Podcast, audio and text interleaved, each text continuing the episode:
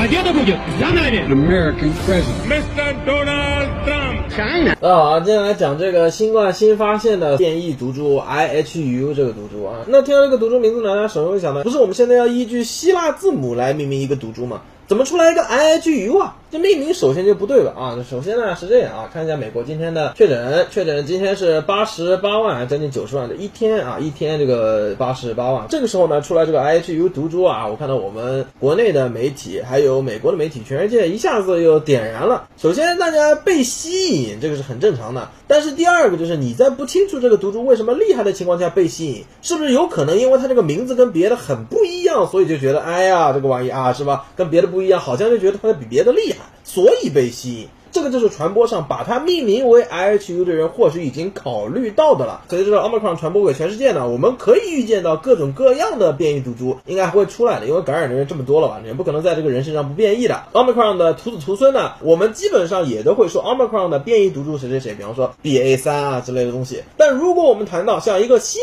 变异毒株的话，那意味着它应该不是 Omicron 的徒子徒孙。在这点上呢，首先大家的心理预期啊，有点像我们自己内部开玩笑的时候用这张图啊，这个是大家现在全球疫情你正在处在的这个位置，看到没有？这个环是哈哈 是一个无穷啊，代表一个无穷的符号，是一直在这边搞来搞去。呃，很多人预测啊，说今年这个因为 Omicron 认为它得了 Omicron 之后，可能对别的新冠毒株有一定的抗性，所以觉得得了 Omicron 之后，特别是发达国家全部都得了一遍 Omicron，那么新冠就结束了啊。你认为永远怎么可能认为对吧？但是的的确确现在啊，之前给了各位提那个问题啊，就是我自己，就是就是科学就是这。样的，你这两年来嘛，对吧？这个总有一些别的，你依然没有解决，怎么能发生新冠大疫情这个问题的情况下，那别的那些疫情还是每年每年在增加。比方说以色列这两天要搞禽流感了，那么之前我们如果考虑那个，你这奥密克戎和德尔塔两个能够同时得，能不能在一个免疫曲线的病人身上变异出来一个比这两个都要厉害的毒株的情况下，那有没有可能在以色列你这个禽流感再加上？是吧？这个奥密克，那我们就不知道了。毕竟以色列现在卫生部他这个军方发言人也出来说，我们的整个医疗系统将会 collapse。这以色列人自己说的啊，说他们的医疗系统将会坍塌。那我就不知道，这以色列之前也是没怎么得过，是吧？那你现在得了一下这个啊，就不知道啊，这个是个大环境。所以说，面对像 IHU 这种莫名其妙的变异毒株的名称的时候，大家有一个警惕，这个是好的。但是第二件事就是之前我们讲印度假新闻的时候，那个所谓的 d o m i c r o n 大家有一个首先的判断，说这玩意儿听上去你怎么就跟别人不一样呢？要知道啊，为什么 WHO 大家所有国家现在嘛都说 WHO 来命名哪一个毒株，有两个最重要的原因。第一个原因就是去政治化和去地域歧视化。实际上，按照病毒分类啊来称，比方说我们之前说什么 B 幺幺七啊，或者幺幺五二九，也叫 Omicron 的真名来算的话，对于科学家或者医疗从业人员来说，一眼就能大概知道为什么它这个数字是这么列的。相当于我们中国人有姓，我要姓王的话，那姓王他不一定跟我是亲戚，但我假如我是一个很稀有的复姓，假如我姓第五的，假如我姓轩辕的，那么你在大街上碰到另外一个姓轩辕的，你会觉得，哎，我们是不是一家啊？那大家听到这两个名字，嗯，你俩估计是亲戚是吧？是这样的。但对普通民众来说，你从 B 幺六二幺、B 幺六二幺点二这上面，你不太能区分出啊这哪个亲疏远近这个问题。反而呢，你会慢慢慢慢在称呼这个时候，你会忘记啊，你大家为了记这个猪猪，特意去记这个叫幺幺五二九，这个叫幺六二幺，这个叫 B 幺幺七，你不会了，慢慢就会变成了所谓的我避免说的啊，什么英国发现的变异毒株，印度发现的变异毒株，我家发现两个字，没说英国。是吧？就像我们不希望外国称呼我国武汉一开始发生疫情，结果被人说是武汉怎么怎么样一样啊，这是一样，对大家都一样。所以说呢，WHO 来说啊，大家也不要说什么数字了，你们老百姓传播的多，科学专家传播的少，那最后导致的就是大家全用地名去互相搞歧视。反而影响那些哦，那你既然搞歧视，我这边发现疫情，我就不说了嘛，省得你污名化我。在这个地方呢，《纽约时报》说了一个例子，很有意思。所谓的西班牙大流感，现在我们中国的历史书里面对这个东西的称呼还是西班牙大流感。各位，假如是中年呢，有孩子的可以问自己孩子里面世界历史历史书里面是不是说是西班牙大流感？事实上，这一次瘟疫的源头发现根本就不是在西班牙，只不过是因为这次流感西班牙的国王都得了病了，大家觉得哎呦，这用西班牙的国王得病了，所以叫西班牙流感，搞搞得好像很著名一样。西班牙人在家中坐，锅从天上来。纽约时报下面是不是说，其实搞不好现在觉得这玩意是美国来的，怎么不叫它美国大流感呢？所以说这是第一个原因。我们为了避免说地域歧视影响国家，考虑到可能啊对我们整个政治文化、外交上面产生很大影响，我们就哎发现了疫情隐瞒不报，等别的国家受不了了报啊，或者被别人发现了被迫报，这个对全人类都不利的，这是第一个原因。这个就是过滤掉那些不必要引发大众恐惧的信息。虽然你每天，你让美国今天八十八万人，你这八十八万人每一个人体质不一样的，这肥胖率又乱七八糟，什么得长期慢性病，美国人三分之一都嗑药的，你变异出来一些乱七八糟的东西，不是很正常吗？那你是不是所有的变异毒株全要大家全世界要公布啊？今天美国发现了五百多个变异毒株，不是这样的，对吧？我们说一个变异毒株，你起码你得在当地混出点，不是说混出点，就是搞出点，就是传播开来。哎呀，我们分析一下，你个能传播开来，你这个传播性怎么样？致死率怎么样？隐蔽性、耐药性是吧？你要是根本就没能，不站在人类的角度上来讲啊，崭露头角的话，那么这个首先不应该被发现国作为一个要向全世界拿个大喇叭喊话，啊，大家注意，我这边发现一个变异毒株。第二，不能被 WHO 国际组织。要全世界来恐慌，我们这边发现一个新毒株啊，不得了的。所以 WHO 对于全世界现在提交的各种变异毒株啊，有分级制度，有一些是我们感所谓的感兴趣的毒株，所以我们关切的毒株，还有最高级的就是可能引发很多后果的毒株。你不按照这个分级，你自己宣布命名毒株，去打乱惊扰整个全世界防疫现在基本的一个框架结构，是对全世界人都不负责的。举个例子，颇有点像我国，假如抗震救灾的时候。哪个不识相的出来说，哎，我这边挥泪大甩卖啊！大家也不要去抗震救灾了，也不要待在家里，不要防疫，全来买我的东西。这个这是在国际的舞台上，这种事情是经常会发生的。因为国际实际上是一个无政府状态，这是国际关系理论啊。这个我们国内对内有最高权，是吧？但是在国际的舞台上，它是没有一个政府之上的政府的。联合国不是政府之上的政府，所以会出现各种乱七八糟事，多姿多彩嘛。那有这一个做铺垫之后呢，我们就开始今天讲这个 I H U 到底是怎么回事啊？首先，针对 I H U 的文献呢啊，是这个文献，现在发在这个 Meta Archive 上面。这个刊物 Meta Archive 它其实不是一本期刊，它是一个预印本。那主要是因为医学嘛，你能早有发现早发，在漫长的审查、同行评议、开发之前，如果它可能拯救生命，提起大家对于特别烈性传染病这种东西。的预防的话，那不是应该被优先披露，而不是藏着这个文章，让大家先知道，哎，有这么一回事儿，不会因为科学家为了要藏自己这个成果，导致是吧传染病的蔓延之类东西。但这就有一个问题，我们在引用来自 Net Archive 这类预印本的研究的时候呢，你必须要去甄别它是什么人发的，它是什么单位发的，这一个组这一个研究单位之前发的这个文章到底负不负责，可不可信？那本次这个文章研究啊，这个领军人物叫做拉乌尔，最后圈出来这个法国人，他就是这个 HU 的头，HU 是他这个研究。组织的名字，那讲到这里，大家有没有啊？你这科学家，你用你这研究组织的名字来命名了所谓新发现的这个新冠变异毒株，并没有是说大点，你法国来命名的，对吧？或者再大点，你没有等 WHO 来认定你这个毒株是单独要给它命名，而不是像我们之前呢看 Omicron 在被定名为 Omicron 之前是 B 幺幺五二九，它没有这么做，直接跳过了。那你首先这么干，我们是不是怀疑你有点沽名钓誉啊？根据我国国内媒体报道呢，现在这个所谓的 IHU 啊，只感染了十二个测序病例，大家可能会听这个数字，哎呦，只感染十二个，不代表它现在这个呃危害程度是不是低啊？但问题在于，我们之前多次引用这个 ICL 的病毒学专家啊已经指出了。和比方说 Omicron，它是急速的得到了所有业界专家的认可，说这玩意不得了的啊。WHO 也是急速的给它 Omicron 的字母命名。和它不一样的是，在往前，它第一例 HU 的确定感染病例就是把这个序列打出来了。去年十一月底到现在两个半月啊，只发现了二十个 sequence，就只发现了二十例确认是这个变异毒株的。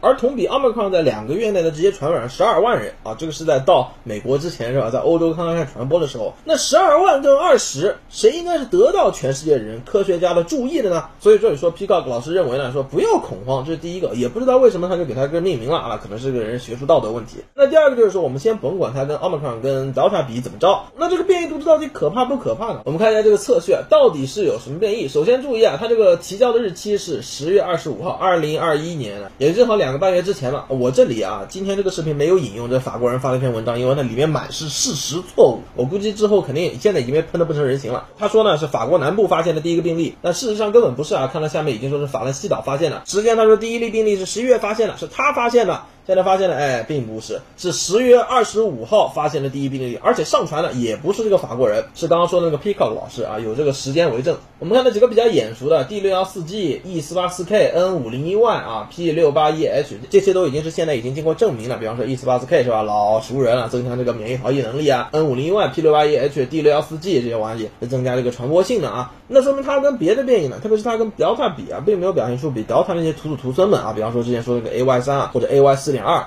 更骇人听闻的变异方向。当然了，发现这个病例呢，本来就是从这位男子他是完整接种了两针疫苗啊。现在我们好像听这个发现变异毒株都是从完整接种疫苗的人身上发现来的，已经是大家还是那句话嘛，是吧？这非洲毕竟我们考虑那三个原因，第一个可是自然传播人，对吧？第二个你是免疫疏缺患者，第三个就是因为他这个人际硬件三方面啊，这个非洲比较缺乏。所以到现在，我们可能也不知道哪些群体是在政府他们的监管外，正在有这么多毒株的迭代。但是有趣的呢，这个 Peacock 老师也说了，他在跟 Omicron 的竞争中间，目前来看，并没有明显的数据说在这么长两个月中呢，啊，它传播的跟 Omicron 有一星半点可比的可能。所以说，现在这个变异毒株虽然存在，但在法国这么自由的一个国家，你居然传播了两个月，只能找到个十几二十例。目前啊，我们觉得这个变异毒株，你这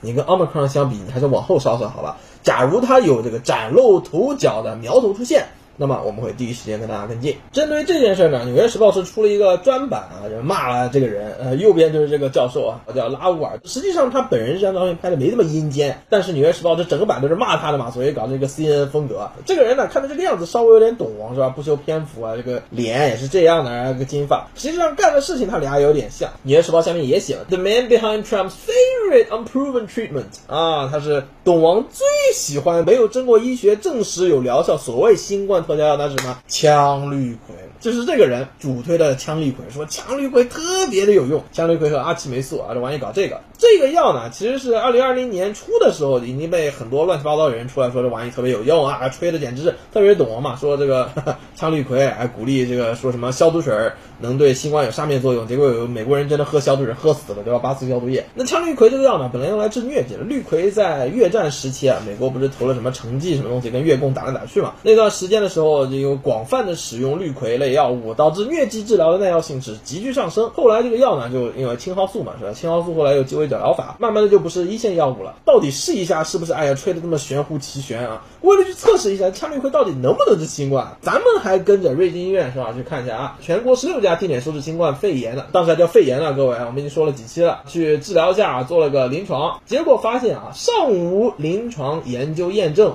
缺乏安全性数据，最后的结果是二十八天的核酸转阴率在羟氯喹联合标准治疗组和标准治疗组无显著差异。翻译翻译，说人话就是没用啊！说人话就是没用，因为这个实际上对比治疗嘛，简单来说就是看一个组我们就正常治疗，一个组正常治疗之余再给你吃点羟氯喹，这玩意已经被证明是这可以吃的药啊，不是说这玩意可能有害。如果有害的话，你还从头做了临床实验，动物实验啊，再做这个剂量啊，测毒性，慢慢来，已经是个治。疟疾的药，我们就做一下对比，看它到底有没有用啊？结果是没有用，并且发现标准治疗组不良事件发生率八点八，羟氯喹组是百分之三十。啊，还有很多的消化道症状为主的不良事件的发生概率，也就不但没用，而且有害。这点呢，对很多啊，现在在外国，我相信我们很多海外同胞还有国外留学生啊，你们在接触外国人的时候，现在还有很多人去买什么马药的，买羟氯喹囤在家里，万一得了新冠要吃的，所谓的什么救命药。中科院已经做了研究了啊，这玩意不但没用，而且有害。就这么一个药被董王啊，他认为的科学知识就来自这个法国人。那法国人为什么要推这个呢？事实上也是有一些原因啊，因为他不单单是一个科学家，一个医生，他事实上对自己。非常的自负，他不止一次的在社交媒体还有在记者采访中间吹自己是天才，认为自己在本次新冠疫情中间发明了很多所谓的他认为有效的那种东西。他是吹羟氯喹对新冠的治疗是百分之百有效的，百分之百这种东西在生物上面基本上就是。上帝下来都不敢说的，说自己百分百是个天才，并且呢，认为自己做的贡献啊，得一个诺贝尔奖都不足以奖励的。那么讲这些话是为什么？我们对于中国人啊，对于这个科学家，觉得你就应该什么淡泊名利啊，好好做科研啊。其实这个是我国特有对科学家一种刻板印象，觉得科学家一个个就应该是两耳不闻窗外事，是吧？但实际上世界上的科学家呢，有很多他们有别的诉求。比方说这个法国人呢，他就对政治非常感兴趣啊，他搞出来一个特别疗法呢，就有一批特别相信他的人，专门的自愿的他去测试各。种啊，这乱七八糟药，然后说他是什么神仙降世啊，这种东西。然后法国右翼现在不是又在街上打得头破血流嘛？然后他又借此机会说自己是天才啊，说自己治了多少人啊，又纠集了很多这个政治力量。那涉及到政治的话呢，你很难说他这个什么神药啊，说他多厉害啊，这发文章啊，说引领世界啊，推翻达尔文啊，预警全世界啊，这些东西就很难说了，对吧？这个是个问题。当然了，这人做的事儿呢，无论羟氯喹啊，就现在就鲁莽的命名一个，目前来看。啊我们还不觉得这个毒株是值得全世界人恐慌的。作为什么 IHU 啊，命名为自己底下这个哈、研究中心的名字是非常不好的。但《纽约时报》呢底下这个配的图啊，也是看起来就莫名其妙的一股阴间味儿，是吧？是他这个研究中心里一个研究人员，你一个研究中心里可能是这样的灯光吗？各位？你动动脚想想，可能吗？什么研究中心在你这个图片没经过修饰的情况下是这种阴间配色？所以说，站在我的角度，这法国科学家没干好事儿。但《纽约时报》也不是什么好人。最后啊，这篇文章底下已经是骂的稀巴烂了，说这个人的作为呢是这个人的问题。你们全世界的人不要上升到看到所有我们法国人都觉得我们法国人不负责任。下面这两个人呢，一个说他是 mediocre and sad，是又平庸又悲哀；又的说什么 disrespect，是对全世界科学家这个新冠研究的不尊重。底下这个人呢说的更直白一点，就是 a shame 是耻辱！不要把这个人的个人行为上升到我们法国人。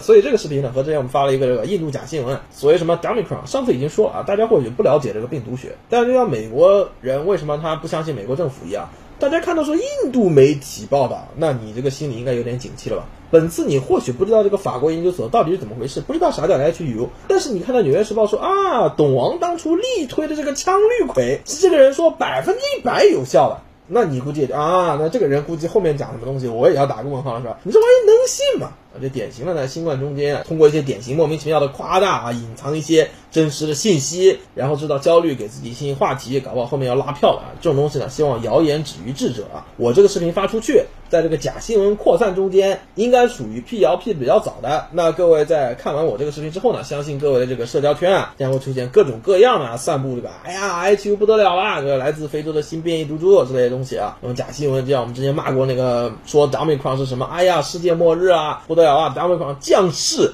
这种假消息散播恐惧，希望各位呢能够明鉴啊，谣言止于智者。